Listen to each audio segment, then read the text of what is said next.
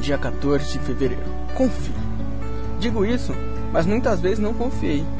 Ao longo dos anos fui entendendo que deveria confiar.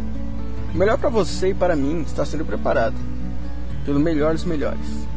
Mas, é claro, precisamos correr atrás também. Deus prepara as oportunidades, basta reconhecê-las e aproveitar. Leitura do dia, Jeremias 29, 11.